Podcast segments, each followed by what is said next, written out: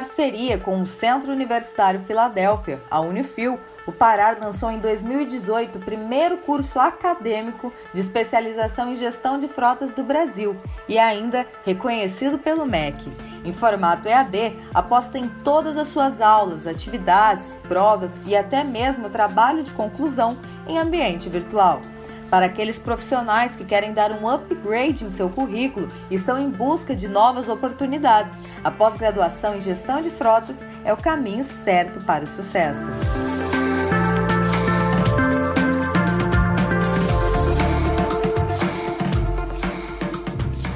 Gestores de frota, tudo bem com vocês? Eu sou a Mariana Loturco, jornalista do Instituto Pará, e estou aqui para conversarmos sobre frotas, aquele papo de gestor para gestor.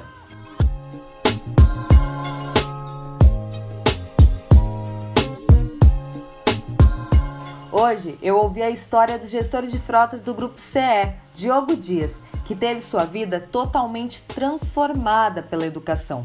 Dias conta o quanto conhecimento e muita dedicação lhe abriram portas para hoje ser um profissional que administra uma frota de mais de mil veículos.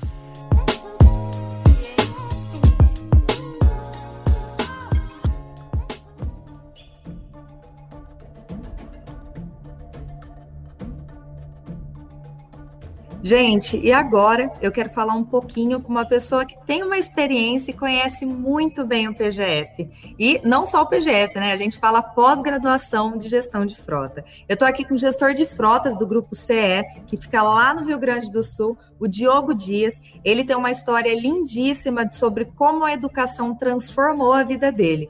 Então, boa tarde, Diogo. Tudo bem com você? Como você está no dia de hoje? Olá, Mariana, boa tarde, tudo bem? Tudo ótimo, e você? Tudo tranquilo. Diogo, então, para as pessoas, para os nossos gestores de frota aqui que estão ouvindo o nosso podcast, eu gostaria que você começasse contando um pouquinho da sua história, porque eu conheço, né? Eu sei que você se formou na nossa primeira turma de pós-graduação em gestão de frotas, mas eu queria saber, antes da pós-graduação, o que, que você fazia? É, me conta um pouquinho como que você foi parar nessa área de frotas. Bom, Mariana, então assim, a, a minha história relacionada a, a frotas, né, ela, ela foi acontecendo ao longo da minha vida, né? Então, para te contar um pouquinho dessa história, né, eu nasci em Porto Alegre, aqui no Rio Grande do Sul mesmo, sou gaúcho, né, e me criei em Alvorada. Eu sou o filho mais velho, né, de, de uma família com, com três filhos, né, e quando eu tinha cinco anos de idade, meu irmão tinha um e a minha mãe estava grávida da minha irmã. O meu pai veio a falecer, vítima de uma parada cardíaca, enquanto ele dirigia e eu estava do lado dele nesse momento, né? Então, depois que meu pai faleceu, a gente passou a ter bastante dificuldade, é, principalmente financeira, né? Minha mãe tinha pouco estudo, é, ela tinha estudado só até a quarta série, ela era empregada doméstica, mas ela sempre me incentivou muito a estudar. E aí ela me dizia, né? Eu lembro que ela sempre falava para mim, filho, tu tem que estudar muito, né? Se eu tivesse estudo, a gente não passaria o trabalho que a gente passa hoje. E aquilo ficou muito gravado na minha mente, sabe, Mariana? Então, desde cedo, eu sempre me dediquei muito a estudar porque eu tinha esse pensamento que a minha mãe sempre me incentivou, que se eu estudasse eu poderia ter uma vida melhor. E assim foi o que eu fiz desde criança, né? Então eu estudei em escola pública, né? Fiz todo o meu ensino fundamental, meu ensino médio em, escolas públicas, e eu era muito dedicado. E eu até me lembro de um fato que lá pela sexta ou sétima série, uma vez numa, numa prova de português, eu havia tirado 98 na matéria final. E aí a professora estava falando sobre quem faria a prova de recuperação, e aí eu pedi para ela, só professora, eu quero fazer. Ela disse, não, Diogo, mas tu não precisa, tu tá com 98. Eu disse, é, mas eu quero 100 né? Então, e ela na época não deixou fazer, disse: "Não, Diogo, se tu tirar uma nota mais baixa, eu vou te dar a nota mais baixa", né? Então, já tá bom assim, já tá ótimo. Mas eu sempre tinha aquilo de querer mais, né? De, de, de estar entre os melhores, de estudar, porque eu sabia, mesmo sendo uma criança, que aquilo poderia me dar uma condição melhor de vida. Então, só que a minha mãe não tinha condições na época de pagar cursos, treinamentos, E naquela época, nos anos 90, ah, tinha várias escolas profissionalizantes que eles iam até, até a minha escola e ofereciam alguns cursos gratuitos. Claro, aquele curso gratuito ele era só a primeira ou a segunda aula, dois dias de treinamento, e depois você tinha que pagar. Mas eu ia lá, fazia pelo menos um dia ou dois dias, ganhava um certificado, né? aprendia algumas coisas, e depois, infelizmente, eu não poderia continuar. Com 14 anos, eu fiz uma prova de seleção é, para o Senai, né, para fazer um curso de eletricidade, porque era um curso gratuito. Só que para fazer esse curso, eu precisava me deslocar da cidade que eu morava, de Alvorada, até Porto Alegre. E na época isso custava lá 100 reais por mês de passagem, né, de para deslocamento de ônibus. E a minha mãe não tinha como fazer o pagamento disso. Então eu lembro que o meu, meus avós né, eles me deram 300 reais para eu poder pagar as passagens pelos primeiros meses. E até lá, depois eu poderia conseguir assinar minha carteira como menor aprendiz, como a gente chamava de cotista na época. E, e era isso que eu esperava que acontecesse. Só que começou a chegar no final daqueles, daqueles três primeiros meses e vários colegas meus de turma já tinham conseguido uma empresa para ser menor aprendiz e para mim não tinha acontecido ainda. Mas uh, as coisas elas vão melhorando, né? Ou elas acontecem quando tem que acontecer.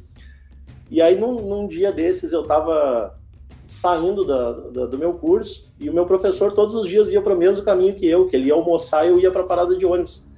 E aí um dia ele me perguntou, né? Disse, Diogo, o que, que tá achando do curso? Como é que tá? Eu disse, olha, professor, tá bom, mas eu acho que eu vou ter que sair. E aí ele me olhou e disse: Não, mas por que, que vai sair? Eu disse: É, professor, é que. E com aquela vergonha, sabe, de falar que não tinha dinheiro, eu disse: Professor, é que eu não tenho dinheiro para pagar passagem. E aí ele me olhou e disse: Não, Diogo, por causa de dinheiro, tu não vai sair do curso, tu vai continuar assim. Amanhã me lembra que eu vou lá na secretaria eu vou conseguir uma empresa para ti. E foi isso que ele fez. Né? Ele conseguiu né? E eu assinei minha carteira pela primeira vez com 14 anos, ganhava 100 reais por mês e o vale transporte para ir para o curso e estava realizado, né? Tava feliz da vida porque eu estava conseguindo estudar.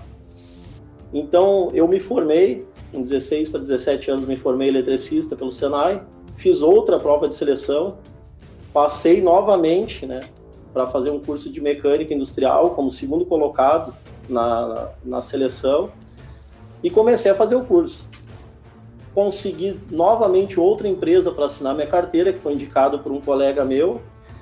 E quando eu estava completando 18 anos, eu iria perder essa cota, porque a legislação na época, ela, quando, quando completasse 18, tu não ganhava mais. Eu disse, ó, oh, não vou poder continuar dali para frente, vou ter que trabalhar. E nesse, nesse período de Senai, desses cursos que eu fui fazendo, esses 100 reais que eu recebia, eu fui utilizando para pagar outros cursos, né? Então eu fazia curso no Senai todos os dias de manhã, estudava no ensino médio todos os dias à tarde, alguns dias à noite eu fazia um curso de informática e fazia outros cursos no sábado durante o dia. Então eu sempre me empenhei muito por esse estudo.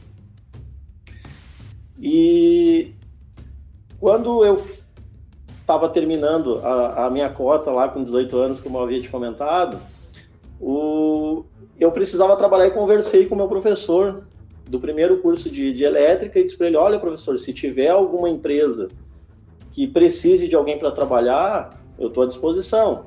E ele me disse: Diogo, com certeza eu te indico, tu foi um excelente aluno, fica tranquilo. E passou uns 20 dias e ele me chamou. Disse: Olha, Diogo, tem um grande amigo meu que trabalha numa empresa, numa, numa, e aí ele, eu não conhecia a empresa na época, né? Ele, eu era só um guri, e ele me disse que estava precisando de eletricista. Então vai lá que tu já está contratado. Quando eu cheguei nessa empresa, eu era eletricista predial industrial, né, Mariana? E aí eu cheguei lá e fui conversar com o gerente. Né? O gerente olhou meu currículo, né? Um guri sem experiência nenhuma de trabalho, mas com três folhas de treinamentos. Né? E aí ele me disse assim: Olha, eu tô vendo que teu currículo é muito bom, né? tu é eletricista, mas a gente precisa de eletricista de caminhões. Nós somos uma concessionária, né? Então, ele me diz assim: por que, que tu não faz um curso no Senai de eletricidade de caminhões e eu te contrato aqui como estagiário? Eu disse: é, pode ser.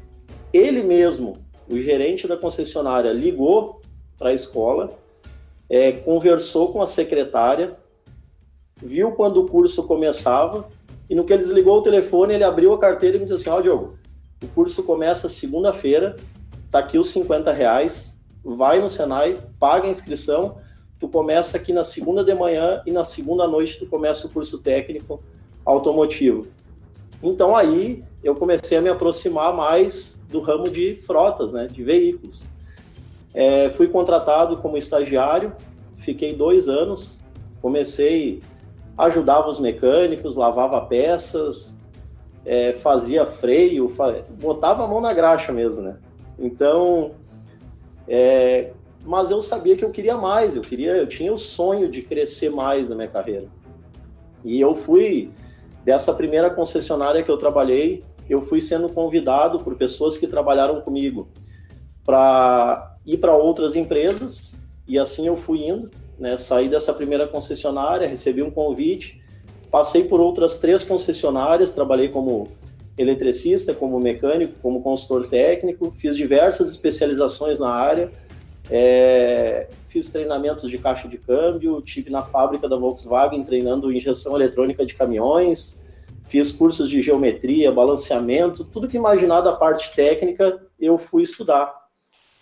E só que quando eu tinha 18 anos, eu havia feito um concurso, né, para uma área administrativa. Quando eu estava numa dessas concessionárias, já com 21, é, eu recebi uma carta me avisando que eu estava sendo chamado para trabalhar na empresa que eu, que eu trabalho atualmente.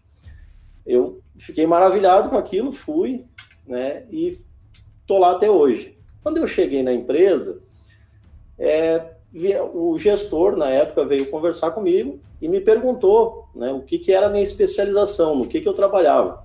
Eu apresentei meu currículo, que eu trabalhava em concessionárias, que eu conhecia frotas, veículos, eu conhecia muito a parte técnica. E eles estavam trabalhando, na época, num processo de centralização da gestão da manutenção da frota.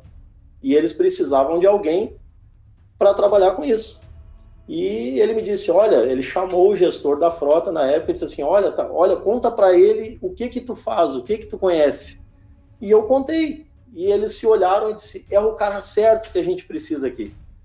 E aí eu comecei meus trabalhos lá, comecei a cuidar da manutenção da frota, né? Cuidava já numa parte administrativa.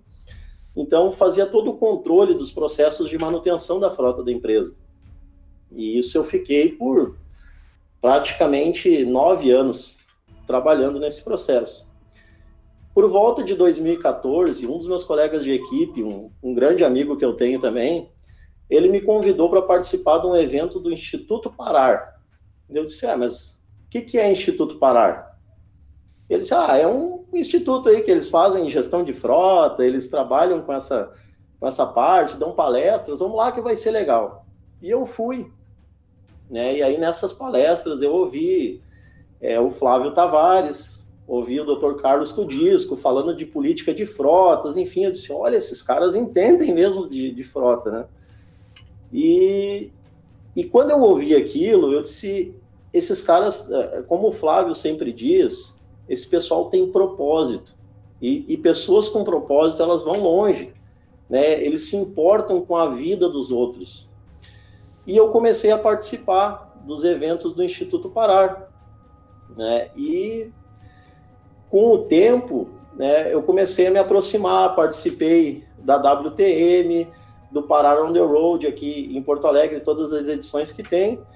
E aí foi o momento em que eu cheguei próximo à, à, gestão de frota. Então, assim, com toda essa história que eu te contei um pouquinho da minha vida, sem entrar em maiores detalhes de muita coisa legal que aconteceu, de pessoas que me ajudaram, de pessoas que me incentivaram, é, foi assim que eu cheguei na gestão de frota, Mariana.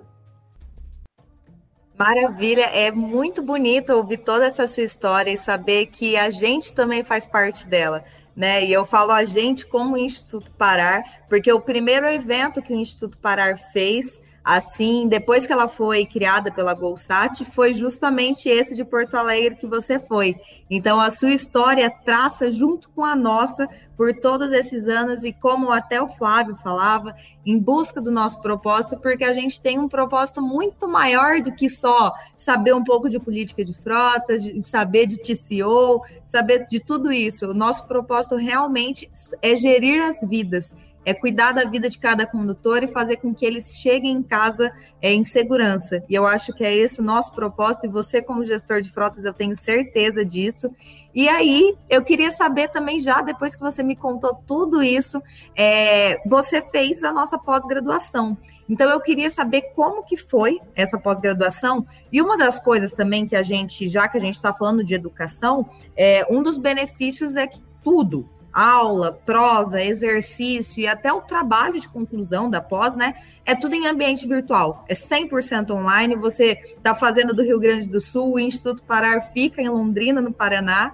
Então, eu queria saber também, é, além um pouquinho da sua experiência na pós, é, se o fato dela ser EAD, se ela será à distância, também foi decisivo para você. Se isso facilitou muito o seu acesso à educação.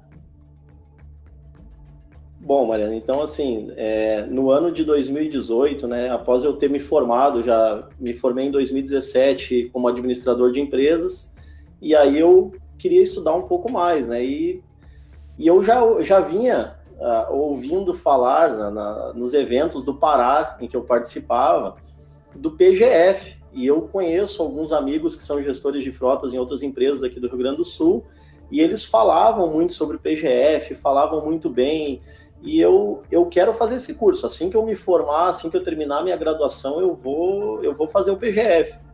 E eu liguei para o Instituto Parara em Londrina, em 2018, e disse que eu queria começar, queria saber quando começava a próxima turma do PGF. E a, a tua colega que me atendeu, ela disse: tá, mas você quer o PGF ou quer a pós-graduação? Está como assim? Não, é que esse ano a gente está começando com a pós-graduação em gestão de frotas. Eu disse, claro, com certeza, eu quero, como funciona? E quando ela me explicou que a pós-graduação também seria na modalidade EAD, foi sim muito decisivo para mim.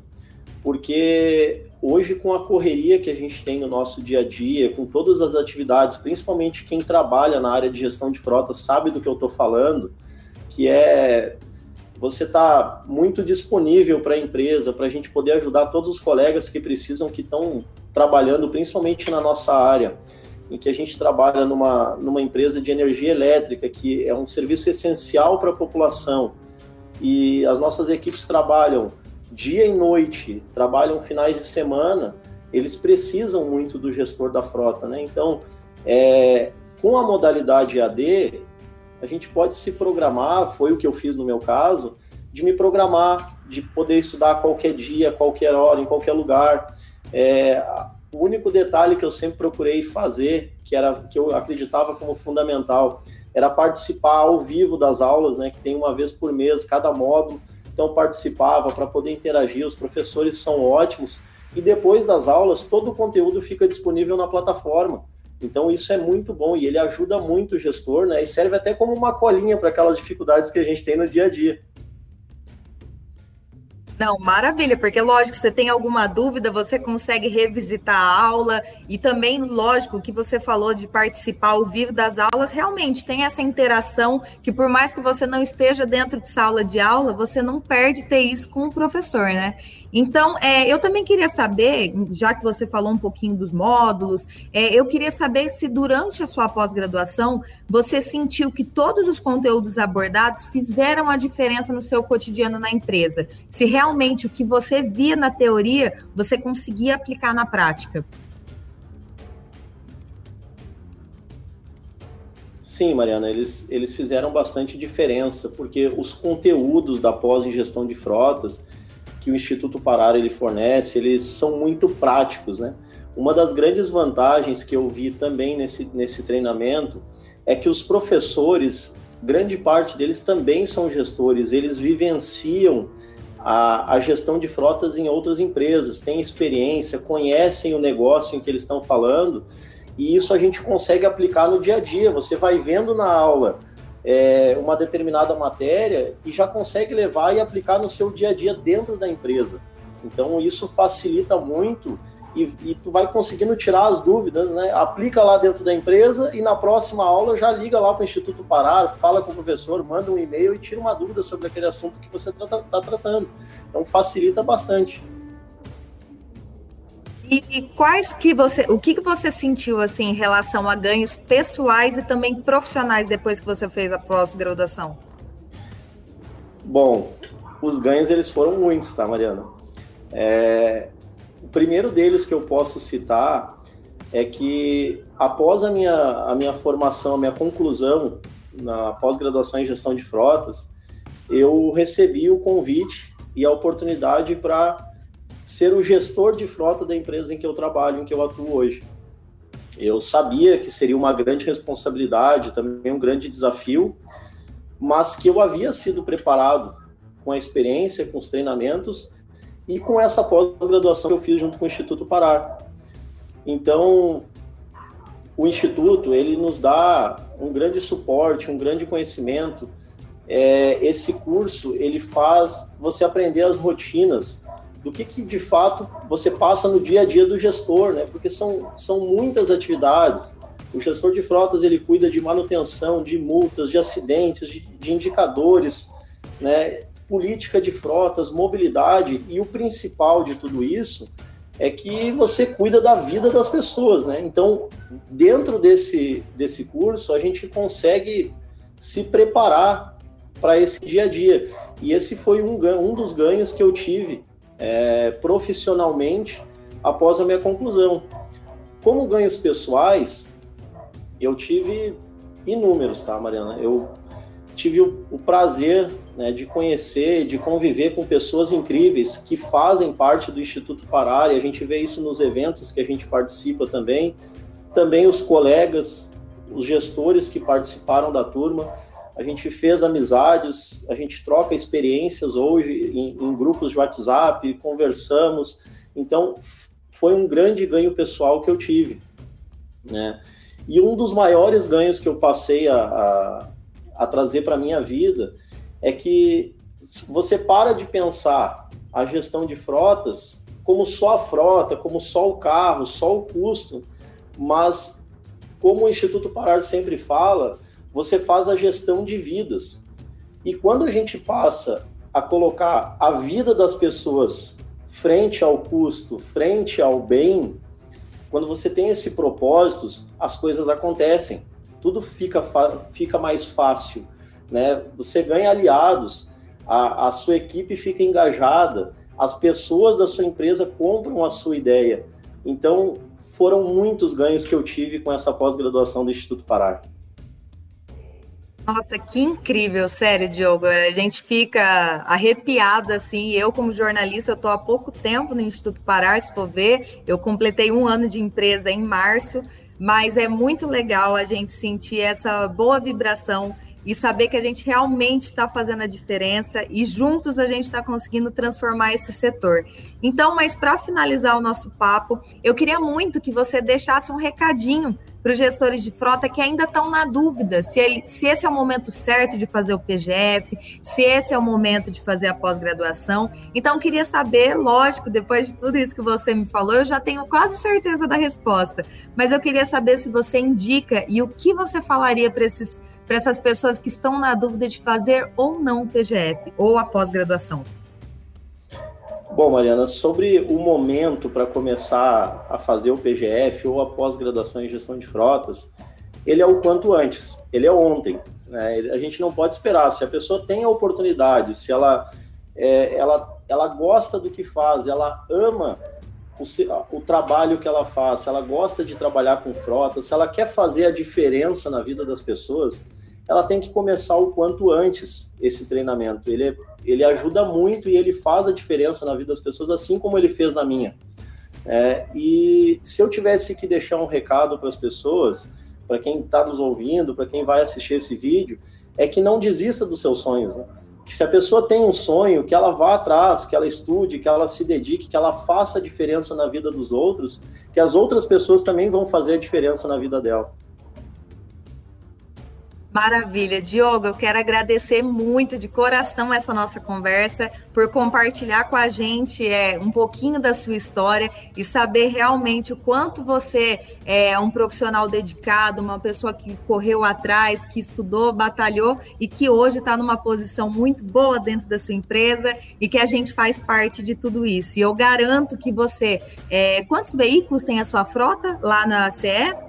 Hoje nós temos mais de mil veículos na frota, né, divididos entre próprios e locados, enfim, mas é uma frota muito grande que a gente tem aqui no estado. Exatamente, e saber ainda que é, uma pessoa tão capacitada tem, é, você não cuida só de mil vidas, você cuida das famílias das pessoas, você, então isso aí você pode esticar esse número aí pelo menos para uns 10 mil, 10 mil pessoas que você está cuidando e com certeza está cuidando muito bem, porque a gente sabe é, por toda a sua história que você se esforçou e que realmente você gere vidas. Então, quero agradecer realmente pela sua participação, de contar um pouquinho dessa sua história e, claro, desejar mais sucesso ainda na sua vida e o que você precisar, saiba que o Instituto Parar está à sua disposição. Muito obrigada, Mariana. Eu que agradeço pelo, pelo convite e pela oportunidade de contar um pouquinho da minha história, do projeto que a gente vem desenvolvendo. A gente tem muito mais coisa legal que eu e minha equipe viemos fazendo, né? Eles me ajudam no dia a dia e todos os gestores de frota da, de outras empresas que contribuem, que a gente troca informações, assim como gestores de outras áreas da empresa que contribuem, que acreditam nessa ideia de mudança, de melhorar a segurança da vida das pessoas, da forma do, do condutor, de que ele possa voltar para casa todos os dias na, na família dele, que ele possa chegar em casa e dar um abraço na esposa, nos filhos, em quem estiver esperando ele em casa, isso é muito gratificante, né? E, e eu sou muito grato ao Parar e às pessoas que compõem o grupo por me trazer esse tipo de conhecimento e por me ajudar né, com esse propósito que a gente tem dentro da empresa. Muito obrigado a vocês.